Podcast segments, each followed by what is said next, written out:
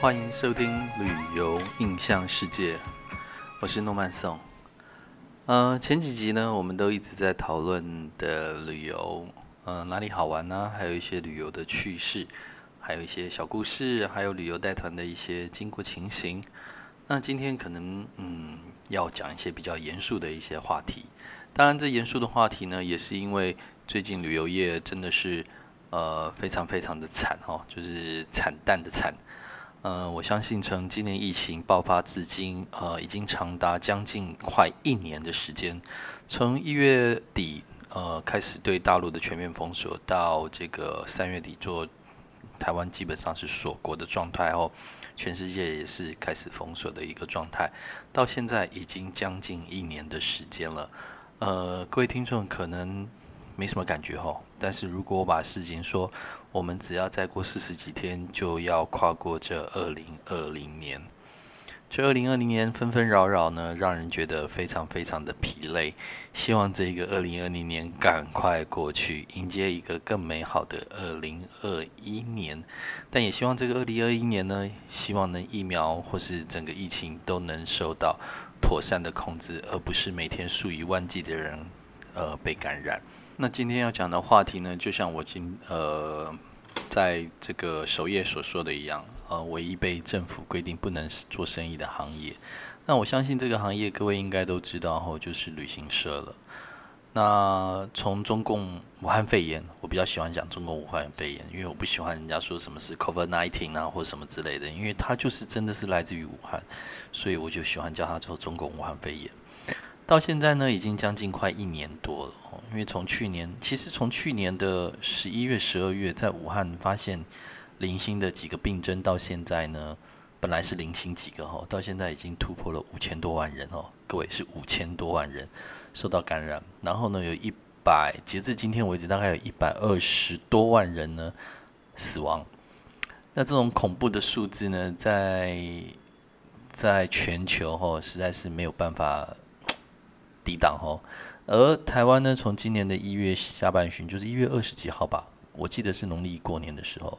对大陆出入境开始进行全面的管制。到了三月中旬，对全球开始封锁。台湾呢，在疫情期间一直保住的是这个优等生的位置，然后屹立不摇，一直到现在哈，台湾也只不过是低于将近快六百了哈，低于五百。六百个人以下的一个人感染，然后到现在是七位呃人士，还有一个是旅游业的一个同事啊，这个同事我也认识，呃，不幸的呃走了哈，大概就是七位的过世。那对全球疫情来讲呢，是相当相当的保持相当不错的一个哦，我也不敢说记录啦，就是说是一个很好的一个成效。那当然呢，这个。能保住这个所谓的防疫优等生，这当然政府能在第一时间内做一个边境的管制是这个很有帮助的。但是呢，这当然也是全体应该说是台湾人民后非常非常配合，牺牲了非常非常多的自由，还有很多人的生计所换来的哈。那现在的政府呢，政府单位呢，似乎很沉迷于这个疫情控制的这个规范当中。嗯，只要任何没有做的事情都可以归咎于防疫期间，所以呢，可以不做的迷失或是有一点怠惰。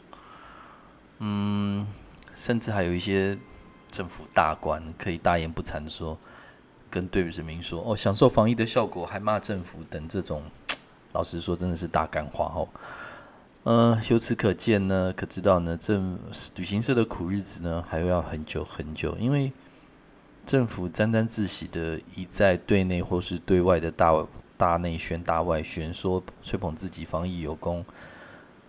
的同时呢，有没有想到因为疫情而被政府强制停业的这个旅行业者呢？答案似乎很明显哈，因为旅游业到现在哈，已经真的叫做惨不忍睹四个字哈。那这两天呢，因为看到新闻。呃，看到像十一月十号的时候呢，纽西兰跟澳洲政府呢，在十一月十号起，还有呢，昨天的新闻，从香港跟新加坡将在十一月二十二号都将开始所谓的旅游泡泡，就是相互呃简化检疫和隔离的一些措施，就不用再十四天的隔离哈。嗯，那这样呢，能使得经济的商务及呃旅游啊，能慢慢逐步的恢复。这四方的政府呢，都积极的作为呢，这个身为旅游业的一份子的我，再回头看看我们自己，只能说用汗颜加无奈来形容。而今年年中的时候呢，这个联合国大会中，我国的友邦一个一个赞扬台湾对疫情的表现及贡献。甚至有友邦的，我们的一个很很棒的友邦叫做博流，博流真总统呢还在大会中呢宣称，台湾跟博流可能成为全世界第一个相互可以正常旅游的国家。当时呢，连台湾的外交部啊，还有交通部啊，都觉得这是一个很好的事情，所以乐观其成。甚至耳闻这样子可以开放的这个航空公司，像长荣航空。就超前部署了，申请了航权。但经过呢，这个疫情中心总指挥我们的陈大部长的评估，或是当然可能疫情中心的整体评估之后呢，为了防止疫情的破口，另外还有博留医疗的这个资源不足的情况下，还是打了一个大回票。不只是打了一个大回票哈，然后与此同时呢，还加码说，应该要等到明年的第四季才有机会开放边境的管制。哎，旅游业界啊，真的是一片哀嚎遍野。很多的业者、学者及专家们在许许多多的会议上呢，跟政府沟通，然后要求补助啊，或是边境能够适度的开放、限制等等的议题。但呢，这个伟大的政府只要一句“防疫期间一切从严管理”之后呢，很多事情似乎变得没有办法讨论。或者是因为怠惰于去做这件事情而被忽略了。当然，我们之前要需要开每个月需要开很多的什么会什么会，都因为防疫期间就说哦被忽略掉了哈，甚至一年多都没开了。当然，我们不管这支这个话部分，只是单就于这个情况来对这个食物说这件事情哈。那呃，也因为这个样子，所以疫情中心呢。可能他是现在独揽大权的关系哈，结果对旅游业的产况呢，就变得好像是视而不见，这样子的状况也就理所当然了哈。那而政府现阶段能做的呢，包括交通部或者其他部会呢，只能以这些就像旅行社来说的话，旅游产业来说的话，现阶段也只能两个字：补助、补助、补助再补助。要不然呢，就是疯狂的呢强推国旅。那各位知道，现在是冬天、秋冬季节，因为东北季风也强了，所以澎湖跟金门、马祖基本上还有这个蓝屿绿岛，基本上已经没有办法去了哈。这段时间，呃，飞过去也不安全，老实说。然后第一个天气也冷了，然后第二个风也大，所以飞机起降当然也会有它的问题。然后澎湖呢，本来就是一个玩水的地方。当然，陆地也很好玩了，只是说在以前我们的观念是九月份以后，大概十月就不能去澎湖玩了，澎湖就变得很冷，风很大，等等状况哦。所以呢，政府一再的强推国旅，那那到底要去哪里呢？花莲、台东、宜兰或是高雄、屏东，我相信这些地方大家开车就可以到了哦。你推到这些国旅，要不要住宿等等这些问题，相对来说就变得不是那么重要。那用这种方式呢，就来 这个胭脂抹粉了啊！所以我们现在政府大概就是做这些事情，而这些而胭脂抹粉跟补助这些事情，不都是我们百姓的辛苦钱吗？当然，回头来讲，旅游业呢是一个统筹服务的行业，它统筹了什么呢？它统筹了航空业，统筹了交通事业，统筹了旅馆业，统筹了餐饮业，把这些业者呢所有东西。拼拼凑凑拼到一块来，然后再把它变成一块行程推出去给消费大众。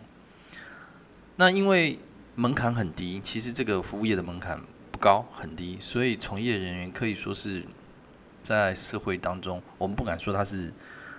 下了哦，就是中间偏下那么一点点的一个产业。因为门槛低，所以呢薪资薪水薪资的水准当然也就不高了。呃，因为服务服务的产业是一个统筹的服务，所以其实它触及其他相关产业的部分也就非常的多。你不要以为说旅行社不好，其他行业都会好，其实其他行业现在也都非常非常的惨。所以呢，当旅游业中的旅游业中为首的旅行社一受到限制或是停业，那么影响所及可能就是无远佛界了。因为呢，就是涉及到非常非常广的范围。而旅行社呢，这个出入境停业至今已经将近十个月了哈。但其实老实说，不止十个月哈。我跟我可以跟各位听众说。其实，因为今年一月是台湾的一个总统大选，所以在去年年中过后，旅游业就非常非常的萧条。那因为这是一个惯例，只要是在呃大选前的半年，旅游业通常都不会好，而且是非常非常的惨。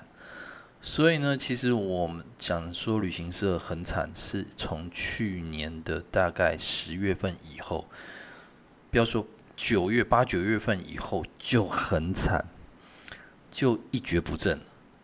然后呢，大家本来引领期盼说，二零二零年的呃大选过后，三月、四月、五月、六月，甚至一整年，本来旅游业是非常非常畅旺的，大家都看到了曙光，看到了天堂，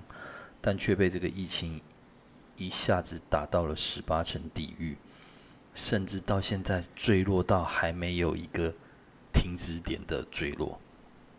虽然昨天前天有一个说什么疫苗已经辉瑞药厂的说什么疫苗已经有百分之九十的有效，各位是百分之九十有效，我要先说明吼，因为一百个人对九十个人有效，那还有十个人是处于危险状况，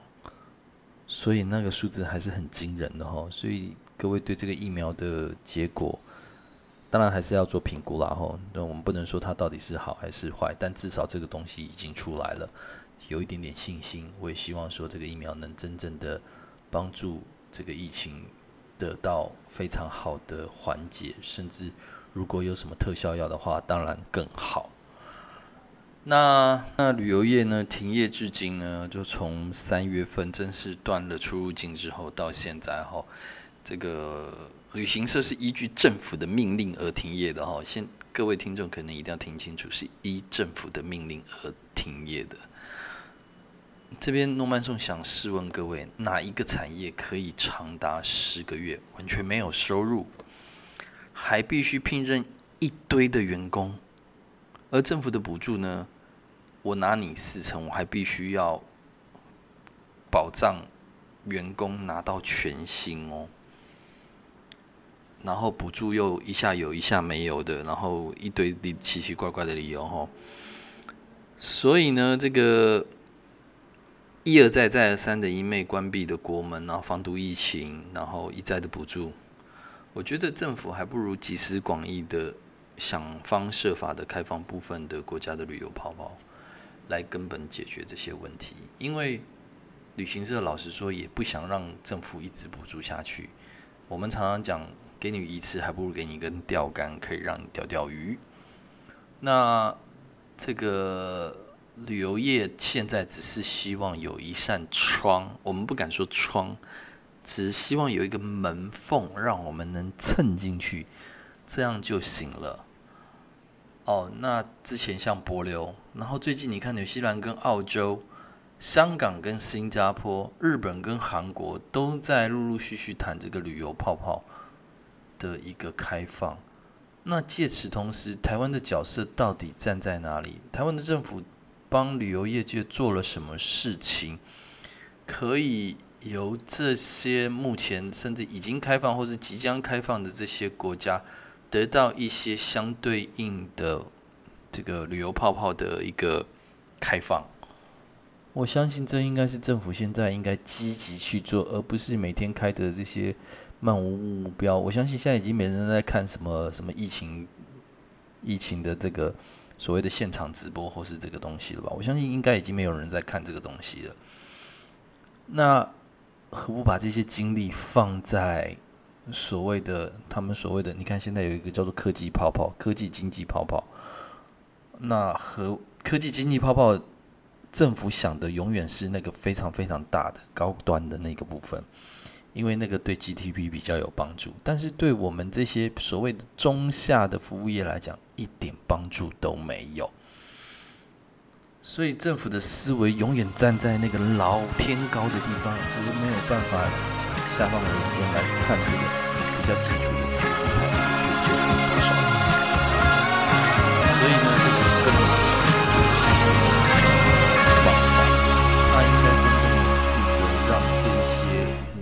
开放限制，就是限制稍微开放的一些国家去着手。然后至少让这个旅游有一个小窗、小门缝可以钻、可以进去。先把门缝打开，再把门打开，或是把窗框打开，再把窗打得更开。我相信这都是一个非常非常好的方法。我记得有一个杂志的前辈，就是叫做这个吴前辈吼，他是一个旅游业界的一个杂志作者。前辈，他前前一阵子发表了几些一些文章，我觉得写的非常非常的好哈。那有机会可以放在这个网络上让大家看。那也希望说旅，呃，政府能真的听听到这些所谓的旅游业者的一些心声，赶快能做适度的开放，赶快去